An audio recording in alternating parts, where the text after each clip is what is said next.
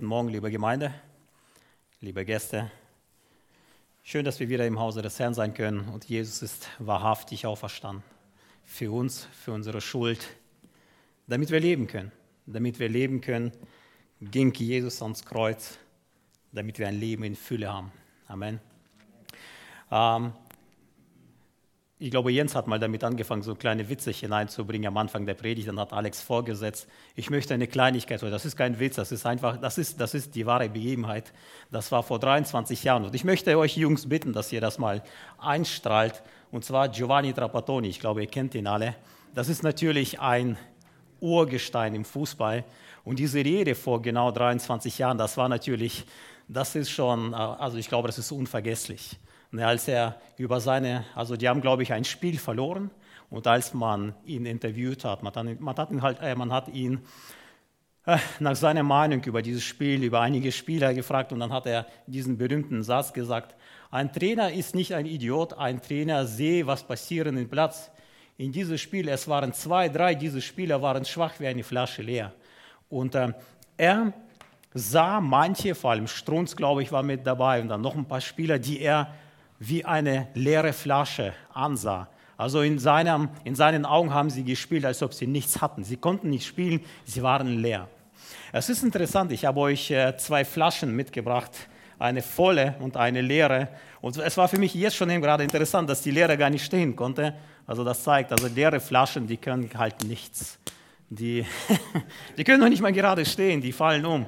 Im Fußball können sie nichts, hier bei der Predigt taugen sie auch nichts. Aber es ist interessant, ich sage euch, warum ich die Flaschen mitgenommen habe. Nicht einfach so, nicht weil ich an Trapattoni gedacht habe, sondern äh, ich habe gebetet.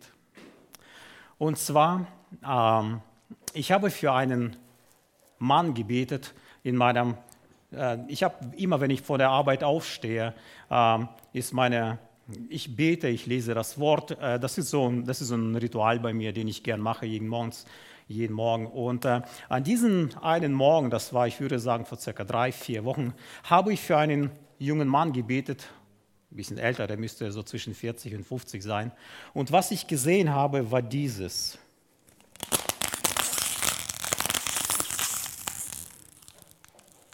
Ich habe für ihn gebetet und das habe ich gesehen. Eine leere, kaputte Flasche. Äh, also eine leere, zerquetschte Flasche, besser gesagt. So, wirklich, so eine Flasche habe ich gesehen. Und äh, im Gebet, also ich ab und zu, ich, bei mir geschieht das wirklich selten, dass ich im Gebet irgendwelche Visionen sehe oder in, irgendwas sehe. Aber als ich für ihn gebetet habe, habe ich so eine Flasche gesehen. Und ähm, dann habe ich mir darüber Gedanken gemacht, was soll denn das? Er, eine leere Flasche? Echt, kann das sein? Kann, kann Gott ihn wirklich als so eine Flasche sehen?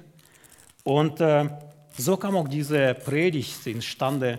So kam ich dazu auch, dass ich zu Trapp kam, zu Trapattoni mit seiner Flasche leer. Es ist interessant, meine Lieben, wir, die Menschen, wir sind Gefäße. Du und ich, wir sind Gefäße. Wir sind entweder gefüllt so oder wir sind so. Wir sind Gefäße. Wir können gefüllt sein. Es ist interessant, dass man zum Beispiel diese Flasche mit Wasser, also Wasser ist nicht komprimierbar, du kannst es, du machst eher die ganze Flasche kaputt, bevor du das Wasser komprimierst. Also das Wasser kann man nicht komprimieren. Luft kann man komprimieren. Deswegen haben wir ja dieses 2 Bar, 3 Bar, 4 Bar, 5 Bar in den Reifen oder sonst irgendwas. Also Luft kannst du komprimieren, aber das Wasser nicht. Das geht nicht. Du, du machst eher die Flasche kaputt, bevor du das Wasser komprimierst. Aber wir sind Gefäße. Wir sind entweder gefüllt mit irgendwas. Oder wir sind leer wie diese Flaschen, total zerquetscht, total kaputt. Also, wir sind Gefäße. Äh, Mache ich mal kurz an. In, es ist interessant, Apostel Petrus, in der ersten Gemeinde gab es diesen Vorfall mit einem sehr berühmten Ehepaar. Und Apostel Petrus stellt ihnen eine Frage, oder besser gesagt zuerst dem Ehemann, weil er ja das Haupt der Familie ist und von ihm ging das eigentlich aus. In Apostelgeschichte 5.3 schreibt, oder wird der Schreiber erinnert an dieses Geschehen und sagt, oder er schreibt, was Petrus dem Hananias, äh, was, er ihm, was er ihm für eine Frage stellt. Hananias, warum hat der Satan dein Herz erfüllt, dass du den Heiligen Geist belogen und etwas vom Geld für den Acker zurückbehalten hast. Er hat ihm eine Frage gestellt, warum hat der Satan dein Herz erfüllt? Anscheinend ist Satan in der Lage, mein Herz oder das Herz der Menschen zu erfüllen. Also wie gesagt, weil wir Gefäße sind, können, sind wir immer mit irgendwas gefüllt. Und es gibt, so wie ich das verstehe aus der Bibel, nur zwei Mächte, die in der Lage sind, mich oder dich zu füllen. Entweder ist Gott derjenige, der dich füllt mit seinem Heiligen Geist, oder es ist der Teufel, so wie hier bei Hananias, wo ihm Petrus die Frage stellt, warum hat der Satan dein Herz erfüllt? Wir sind nur die Gefäße. Und wir stellen uns zur Verfügung diesen beiden Mächten und lassen uns entweder von Gott oder von Satan füllen. Es ist interessant, in 1. Mose Kapitel 2, Vers 7, dieser Vers spricht gegen die ganze Evolutionstheorie, wie der Mensch entstand, wie die Welt, wie die Welt entstand. Dort, dort spricht äh, quasi Gott selbst oder zeigt, Moses schreibt es auf anscheinend, wie Gott den Menschen schuf. Und das steht geschrieben in 1. Mose Kapitel 2, Vers 7, da bildete Gott der Herr den Menschen Staub von der Erde und blies den Odem des Lebens in seine Nase und so wurde der Mensch eine lebendige Seele. Ab dem Zeitpunkt, als Gott den Menschen geschaffen hat und seinen Odem in ihn hineinblies, ab dem Zeitpunkt, als der Mensch gefüllt wurde vom Gottes Odem, vom Gottes Geist, ab dem Zeitpunkt sind wir eine lebendige Seele. Und wir sind, wie ich ja schon gesagt habe, nur Gefäße. Wir können entweder mit Gott, mit Gottes Geist, mit seiner Weisheit gefüllt sein, oder wir können halt kaputt sein und am Ende geht es uns allen Menschen gleich, wir landen irgendwo alle auf dem Friedhof. Alle, der Weg aller Menschheit ist derselbe. Wir gehen alle dahin, den Weg zum Friedhof. Und doch, solange wir leben, haben wir diese beiden Möglichkeiten, wie ich es schon euch gezeigt habe. Entweder bin ich gefüllt vom Geist Gottes, von seiner Weisheit, von seinem Frieden, von seiner Liebe. Wir können uns selbst nicht fühlen. Das ist interessant, dass manche Menschen sagen sogar, ich bin so von Hass erfüllt. Oder die anderen, die verliebt sind, ich bin so von Liebe erfüllt. Also wir sind immer wieder von irgendwas erfüllt. Wir, nehmen, oder wir, wir geben dem zwar keinen Wert und doch sind wir, werden wir immer wieder von irgendetwas erfüllt. Der Mensch ist sehr, sehr interessant aufgebaut, wenn man wirklich äh, das sich anschaut. Ähm, gut, ich lasse es stehen. ähm, in unserem Körper, ich denke mal, ihr wisst es auch, wir sind so fein eingestellt. Da gab es wirklich einen Feintuner, der bei uns im Körper äh, im am Gange war. Und ich glaube, unser Körper ist genauso fein eingestellt wie so, wie, die, wie so ein Orchester, wo wirklich alles stimmen muss, wo keine Geige zu laut spielen darf, wo, wo keine äh, Pfeife oder sonst noch etwas zu laut pfeifen darf. Es muss alles richtig abgestimmt stimmen. Und genauso ist es auch in unserem Körper. Das heißt, Gott hat uns als Menschen so erschaffen, perfekt erschaffen, dass wir leben können. Und plus dazu gibt er uns seinen Heiligen Geist, damit wir in der Lage sind zu leben, damit wir in der Lage sind, wir sind immer von irgendwas gefüllt, damit wir in der Lage sind, ein volles, erfülltes Leben zu füllen. In 2. Korinther schreibt Apostel Paulus zu der Gemeinde in Korinth eine sehr interessante äh, Botschaft. Und ich glaube, dieser Botschaft sollten wir mal zumindest ein Ohr schenken. In 2. Korinther Kapitel, Vers, äh, Kapitel 4, Vers 6 und dann weiter schreibt er, denn derselbe Gott, der gesagt hat, aus der Finsternis soll Licht hervorstrahlen, der hat auch gesagt, in unseren Herzen, äh, der hat es auch in unseren Herzen hell werden lassen, sodass wir in der Person von Jesus Christus den von vollen Glanz von Gottes Herrlichkeit erkennen. Wir allerdings sind für diesen kostbaren Schatz, der uns anvertraut ist, nur wie die zerbrechlichen, äh, zerbrechlichen Gefäße. Denn es soll deutlich werden, dass die alles überragende Kraft, die in unserem Leben wirksam ist, Gottes Kraft ist und nicht aus uns selbst kommt. Und jetzt kommt eine interessante Weise oder so, was er aus seinem Leben beschreibt, wieso er so war, wie er war, weil er erfüllt war von Gottes Geist. Von, all, von allen Seiten dringen Schwierigkeiten auf uns ein und doch werden wir nicht erdrückt. Sie wurden nicht erdrückt, weil sie erfüllt waren von dem Heiligen Geist. Deswegen konnte man sie nicht erdrücken. Oft wissen wir nicht mehr weiter und doch verzweifeln wir nicht. Wir werden verfolgt und sind doch nicht verlassen wir werden zu Boden geworfen, kommen doch nicht um. Auf Schritt und Tritt erfahren wir am eigenen Leib, was, was es heißt, am Sterben Jesu teilzuhaben. Aber gerade auf diese Weise soll auch sichtbar werden, dass wir schon jetzt in unserem irdischen Dasein am Leben des auferstandenen Jesus teilhaben. Ja, mitten im Leben sind wir um Jesu Willen ständig am Tod oder dem Tod ausgeliefert. Und eben dadurch soll sich in unserem sterblichen Dasein zeigen, dass wir auch am Leben von Jesus teilhaben werden. Apostel Paulus, die ganzen Propheten, die ganzen Apostel und alle, die da waren, weil sie vom Geist Gottes erfüllt waren, konnten nicht der Teufel, konnten nicht die Umstände, nichts auf dieser Welt konnte sie kaputt machen, zerdrücken, weil der Geist Gottes, dieses lebendige Wasser in ihnen war. Sie waren erfüllt vom Heiligen Geist. Deswegen konnten die Umstände dieser Welt sie nicht kaputt machen oder zerdrücken. Es ist interessant, dass wir diejenigen sind, die entscheiden, womit wir gefüllt sein wollen. Du entscheidest, niemand sonst, womit du gefüllt sein möchtest. Möchtest du erfüllt sein mit dem Öl des Heiligen Geistes? Möchtest du gesalbt sein mit dem Öl vom Heiligen Geistes? Oder willst du gefüllt sein mit dem Poison, also das englische Wort für Gift, vom, mit dem Gift dieser Welt? Du entscheidest, niemand sonst, nicht der Teufel, auch nicht Gott, denn Gott gibt uns die Möglichkeit zu entscheiden, was wir für ein Leben führen wollen, womit ich gefüllt sein will. Du und ich, wir beide entscheiden, nur wir, womit wir erfüllt oder gefüllt sein wollen. In Römer Kapitel 8, Vers 9 äh, lesen wir, ihr aber seid nicht im Fleisch, sondern im Geist, wenn wirklich Gottes Geist in euch wohnt. Wenn aber jemand Christi Geist nicht hat, der ist nicht sein. Und weiter im 14. Vers, denn so viele durch den Geist Gottes geleitet werden, die sind Söhne und natürlich Töchter auch Gottes. Also ich habe die Möglichkeit, wenn ich zu Gott komme und ihn darum bitte, ich habe die Möglichkeit, vom Geist Gottes gefüllt zu werden, vom, vom Geist Gottes erfüllt äh, sein. Das hat Gott uns gegeben, hat uns unterlassen und diese Freiheit haben wir.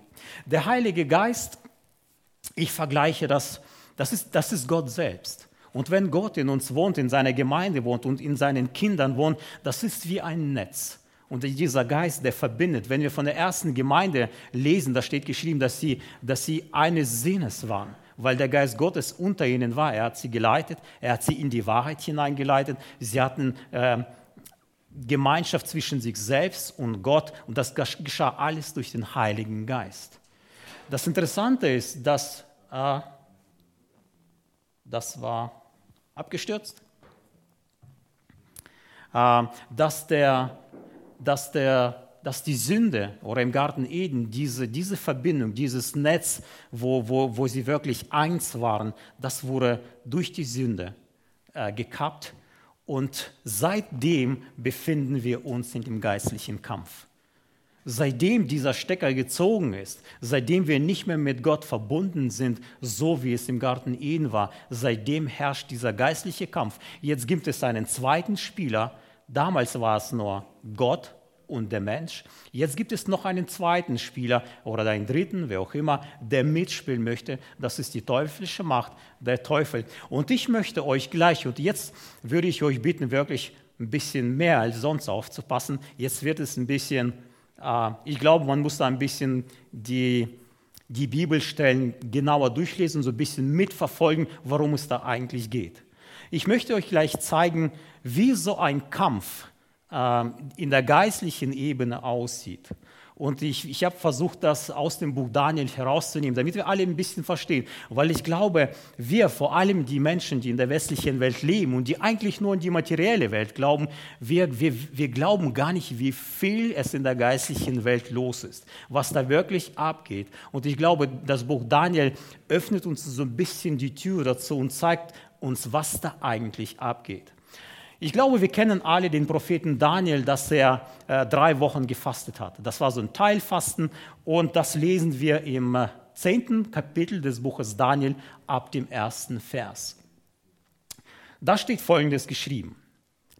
Im äh, dritten Jahr des Königs Kyrus von Persien wurde dem Daniel, der Belshazzar heißt, etwas offenbart, was gewiss ist und von großer Not handelt. Und er achtete darauf und verstand das Gesicht. Also das Gesicht, immer wieder wird hier das Gesicht, also das Wort Gesicht verwendet. Das ist eigentlich ja seine Vision und verstand dann diese Vision oder diese Vision wird ihm erklärt. Zu der Zeit trauerte ich, Daniel, drei Wochen lang, also er hat gefastet. Ich aß keine, leckere, keine leckeren Sachen oder Speise. Fleisch, Fleisch und Wein kamen nicht in meinen Mund und ich salbte mich auch nicht, bis die drei Wochen um waren. Und am 24. Tage des ersten Monats war ich an dem großen Strom Tigris. Das ist der Fluss, der immer noch fließt zwischen der Türkei und Irak. Also die, den, diesen Fluss gibt es immer noch. Und er war da an diesem großen Strom und hob meine Augen auf und sah und siehe, da stand ein Mann der hatte leinene Kleider an und einen goldenen Gürtel um seine Lenden. Sein Leib war wie ein Topas, sein Antlitz sah aus wie ein Blitz, seine Augen wie feurige Fackeln, seine Arme und Füße wie helle, blanke Bronze und seine Rede war wie ein großes Brausen. Vers 12. Und er sprach zu mir, fürchte dich nicht, fürchte dich nicht Daniel, denn von dem ersten Tage an als du von Herzen begehrtest zu verstehen und anfingst dich zu demütigen vor deinem Gott, wurden deine Worte erhört. Schon am ersten Tag wurde sein Gebet erhört. Und trotzdem kommt noch nichts. Erst drei Wochen lang kommt nichts, obwohl das Gebet gleich am ersten Tag erhört wurde. Und ich wollte kommen um deine Worte willen, aber. Also der Engel spricht zum Daniel und erklärt ihm, warum es so lange gedauert hat. Aber der Engelfürst des Königreichs Persien hat mir 21 Tage widerstanden. Also der Engelfürst ist nicht der König von Persien, sondern ein Engel in der geistlichen Welt, der über diesem Königreich Persien stand. Also wir reden hier von einem geistlichen Kampf. Aber der Engelfürst des Königreichs Persien hat mir 21 Tage widerstanden. Und siehe, Michael, Jetzt geht es von einem zweiten Engel die Rede. Und siehe, Michael, einer der ersten unter den Engelfürsten, kam mir zu Hilfe. Verfolgt einfach die Geschehnisse, was, was da steht. Und ihm, und ihm überließ ich den Kampf mit dem Engelfürsten des Königreichs Persien. Nun aber komme ich, um dir Bericht zu geben, wie es deinem Volk gehen wird am Ende der Tage, denn das Gesicht gilt erst ferner Zeit. Wir lesen dann weiter, dass Daniel ständig ermuntert wurde. Er, er, er, wurde so schwach, weil er diese Vision wahrscheinlich nicht ertragen konnte. Es war wahrscheinlich für ihn zu viel. Sein Körper konnte das auch nicht ertragen. Der Engel muss ihn immer wieder, immer wieder hochheben, ihn ermutigen, immer wieder stärken. Und dann lesen wir im Vers 18 weiter. Da rührte mich abermals der an, der aussah wie ein Mensch und stärkte mich und sprach, fürchte dich nicht, du von Gott geliebter, Friede sei mit dir, sei getrost, sei getrost. Er tröstete ihn immer wieder. Und als er mit mir redete, sah ich mich gestärkt und sprach, mein Herr, rede, denn du hast mich gestärkt. Und er sprach, also die Rede geht weiter. Weißt du, warum ich zu dir gekommen bin? Und jetzt muss ich wieder hin und mit dem Engelfürst von Persien kämpfen. Und das ist interessant. Und wenn ich das hinter mir gebracht habe, wenn dieser Kampf vorbei ist, dann wird der Engelfürst von Griechenland kommen. Das ist sehr interessant zu verstehen. Ich glaube, die meisten denken sich, ich verstehe nur Bahnhof. Engelfürst von Persien, Engelfürst von Griechenland, was soll denn das? Wer soll das verstehen?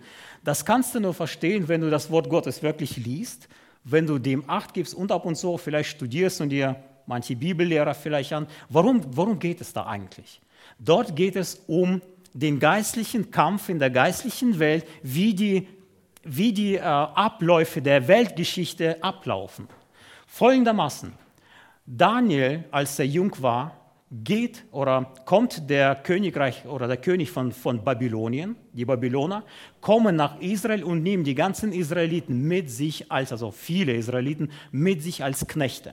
Sie werden versklavt und leben in Babylon. In Babylon wird Daniel ein, ein starker Mann. Also er wird sehr angesehen, weil der Geist Gottes auf ihm war. Daniel war ein sehr gottesfürchtiger Mensch. Wir sehen immer wieder, dass Daniel die Gebote Gottes wichtiger sind als die Gebote des Königs von Babylon. Er versucht sich immer wieder dem, dem Gott Israels zu unterstellen. Herr, ich mache das, was dir gefällt, sozusagen. Er geht, er geht mit Gott und nicht mit der Welt. Und weil er so gottesfürchtig ist, gab ihm Gott diese, diese geistliche Fähigkeit, Träume zu deuten, Visionen zu verstehen, Träume zu erzählen, was sie bedeuten. Sogar in diesem Augenblick, dieser König Nebuchadnezzar, er hat den Traum gesehen, hat es aber keinem erzählt, hat es aber von seinen Leuten verlangt, dass sie ihm erzählen, was er gesehen hat und was es zu bedeuten hat. Und keiner war in der Lage, diesen Traum zu erzählen. Du, du kannst ja nicht wissen, was der König gesehen hat. Daniel geht in sein Zimmer, betet, der Herr offenbart es ihm, was der König gesehen hat. Er geht wieder zum König, erzählt es ihm. Der König ist natürlich am Staunen, das stimmt, genau das habe ich gesehen. Und dann erzählt Daniel diesem König, was es eigentlich zu bedeuten hat, was der König gesehen hat. Und zwar hat der König so eine Statue gesehen. Diese Statue bestand aus fünf verschiedenen Materialien. Kopf aus Gold, Brust und Arme aus Silber, die Lenden aus Bronze, lange Beine aus Eisen und Füße waren teils aus Eisen, teils aus Ton. Diese Figur sieht dieser König, hat aber keine Ahnung, was es zu bedeuten hat.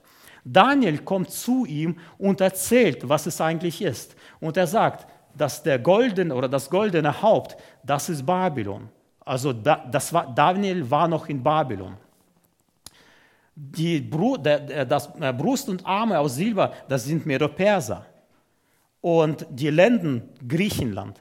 Also was Daniel ihm erzählt, diese Bronze, das sind wirklich diese Weltreiche, die sich, die sich austauschen. Und das ist interessant, dass genau das der Engel ihm auch sagt. Wenn, wenn ihr das betrachtet, kämpft er zuerst gegen den Engel von Persien und wenn er mit ihm fertig ist, dann kommt der Engel von Griechenland oder der Fürst von Griechenland. Und darum geht es. Es geht darum, dass in der geistlichen Welt viel mehr abgeht, als wir es uns vorstellen. Dass die Engel Gottes und die Engel des Teufels miteinander richtige Kämpfe austragen, wie es dann weiter in der Welt abgeht.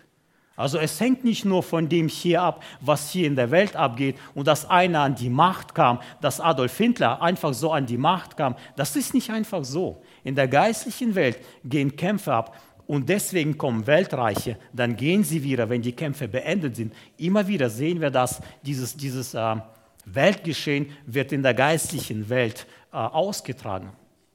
Weiter lesen wir, äh, also auf jeden Fall, da ging es um Medo-Perser, Griechen, danach kamen die Römer und äh, hier steht Europa, äh, könnt ihr euch selbst ein Bild äh, davon machen.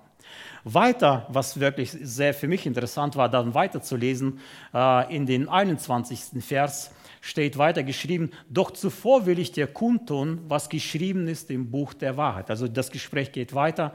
Und es ist keiner, der mir hilft gegen jene, außer eurem Engelfürst Michael. Also für mich sieht es aus, dass der Engelfürst Michael so ein bisschen für das Volk Israel äh, ausgesondert ist. Das Volk Israel steht unter dem Schutze von dem Engel Michael. Engel. Äh, so sieht es zumindest für mich aus.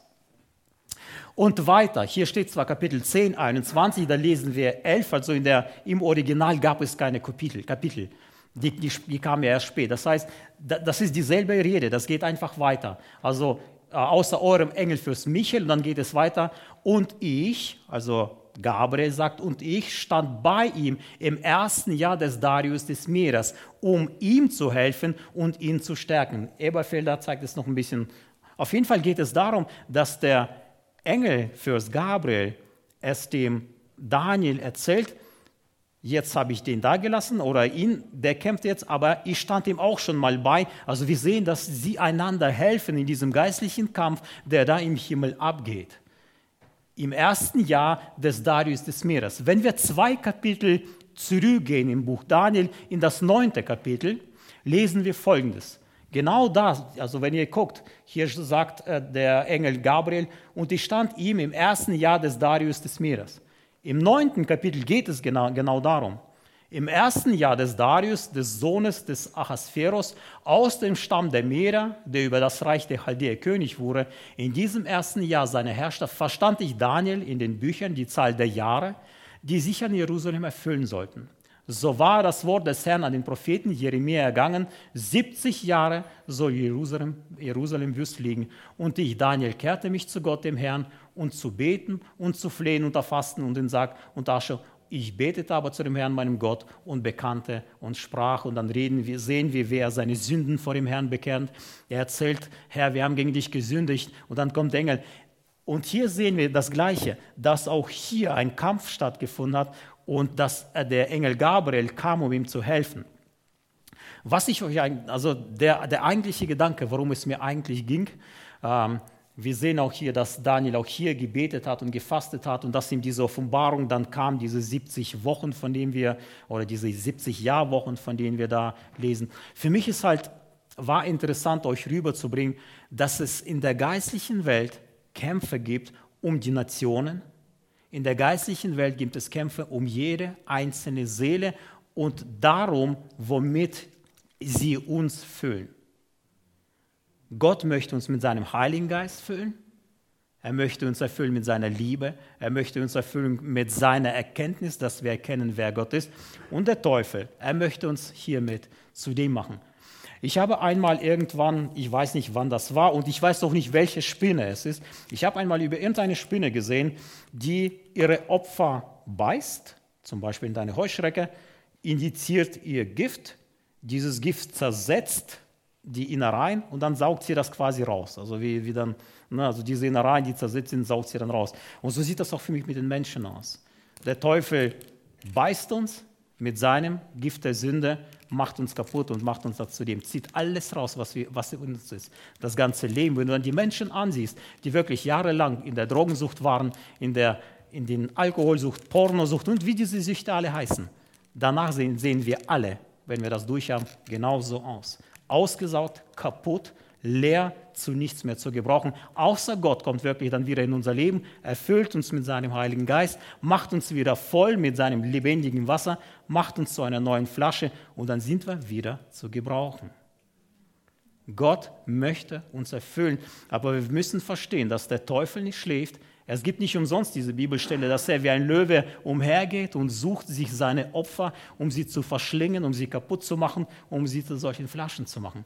Gott möchte uns dafür erretten, er möchte uns das Leben geben, er möchte uns seinen Geist schenken. Gott möchte in uns leben. In der geistlichen Welt geht viel mehr ab, als wir es uns vorstellen. Und wie ich ja schon gesagt habe, um Nationen und um jede einzelne Menschenseele wird dort gekämpft. Viele stellen sich die Frage, wieso lässt Gott Kriege zu? Weil wir es zugelassen haben. Und Gott ist derjenige, der diese Kriege durch seine Engel, wo dann in der geistlichen Welt gekämpft wird. Wir haben diese Welt an ihn verkauft. Wir haben dem Teufel das legale Recht gegeben, in dieser Welt zu wüten. Und deswegen wütet er. Und deswegen kamen die ganzen Engelfürsten von Persien, die ganzen Engelfürsten von Griechenland. Und die Gottesengel Sie mussten ihre Kämpfe gegen sie austragen, damit diese Kriege wieder beendet werden. So sieht es nämlich aus, dass Gott für die Menschen kämpft. Für jede einzelne Seele steht er ein und jeden möchte er mit seinem Geist erfüllen, mit seinem Leben, mit seiner Kraft. Die Frage ist, möchte ich es? Möchte ich auf diese Seite gehen und mich von seinem Geist erfüllen lassen? Es gibt eine gute Nachricht. Diese gute Nachricht ist das Evangelium, weil Jesus, und das feiern wir heute, heute feiern wir die Auferstehung Christi, weil er für unsere Sünden starb, weil er sein Leben für uns hingegeben hat, haben wir die Freiheit zu entscheiden, womit ich gefüllt werden will. Vor dem, wenn, wäre das nicht, wäre Jesus nicht für meine Sünden gestorben, hätte ich diese Freiheit nicht. Weil Jesus für mich starb, weil er auferstanden ist, weil er für meine Sünden bezahlt hat, Deswegen habe ich die Freiheit zu entscheiden, ob ich auf den höre oder ob ich dem vertraue. Ob ich gefüllt sein will mit dem Heiligen Geist oder ob ich leer wie eine leere und kaputte Flasche sein möchte. Du und auch ich, wir entscheiden. In Sprüche Kapitel 2, Vers 1 und weiter schreibt Salomo, ich denke mal gefüllt oder geführt durch den Heiligen Geist, mein Sohn, wenn du meine Rede annimmst und meine Gebote behältst, sodass dein Ohr auf Weisheit achtet und du dein Herz der Einsicht zuneigst. Ja, wenn du danach Vernunft, ja, wenn du nach Vernunft rufst und deine Stimme nach Einsicht erhebst, wenn du sie suchst wie Silber und nach ihr forscht wie nach Schätzen, dann wirst du die Furcht des Herrn verstehen und die Erkenntnis Gottes und die Erkenntnis Gottes finden. Dein Herz der Einsicht zuneigen. Es gibt immer wieder dieses Zuneigen. Wem neige ich das zu, damit ich erfüllt werde? Gott, Gott möchte uns mit seinem Geist erfüllen, Gott möchte uns führen. Und in Apostelgeschichte 34 steht, und als sie gebetet hatten, und hier geht die Rede über die erste Gemeinde, wie sie mit dem Heiligen Geist erfüllt waren. Und als sie gebetet hatten, erlebten, erbebte die Städte, wo sie versammelt waren, und sie wurden alle vom Heiligen Geist erfüllt und redeten das Wort Gottes mit Freimut. Gott möchte, Gott möchte uns. Glaubt mir, er möchte uns mit seinem Heiligen Geist erfüllen. Und in dem Heiligen Geist, da ist alles, da ist Frieden, Liebe, Freude, da ist alles, da ist die Fülle in dem Heiligen Geist. Und äh, sozusagen als als letztes oder als das vorletzte Bild möchte ich euch einfach, ihr seht, also diese Lichter sind aus Flaschen gemacht und ich glaube, das passt zu unserem Bild. Das hier ist eine Flasche, zwar ohne Boden als Licht und ich glaube, darum geht es. Wir sind wie diese Flaschen, in denen das Licht scheinen kann. Es kann in uns leuchten. Der Geist Gottes kann in uns leuchten. Er kann, er kann in uns die Leuchte sein. Oder ich bin wie diese coole Corona-Flasche, die aber ziemlich dreckig von innen und leer ist. Wer möchte ich sein? und äh, wem, wem will ich mein Herz zuneigen? Dem Geiste Gottes oder dieser Welt? Also das war meine Predigt zu, zum heutigen Ostersonntag. Und wirklich die beiden Gedanken, mit denen ich euch gerne nach Hause lassen oder in den Lobpreis gleich lassen würde, dass ihr einfach immer wieder, wenn du vor einer Entscheidung stehst, welchen Weg du gehen sollst, wenn du wirklich vor der Entscheidung stehst und du, du musst dich entscheiden, welchen Weg gehe ich, dass du daran denkst, es gibt nur diesen beiden Wege. Es gibt keine anderen. Entweder gehe ich den richtigen Weg mit Gott, erfüllt vom Heiligen Geist, oder ich gehe meinen eigenen Weg leer und kaputt. Und die meisten Wege, oder eigentlich alle Wege, die ohne Gott sind, das, die führen hierzu. Und damit möchte ich euch wirklich in den Lobpreis gleich entlassen dass wir den Herrn loben. Wenn du willst, kannst du dich auch heute vom Heiligen Geist erfüllen lassen, in Gottes Gegenwart gehen. Und das ist auch mein Wunsch. Seid gesegnet.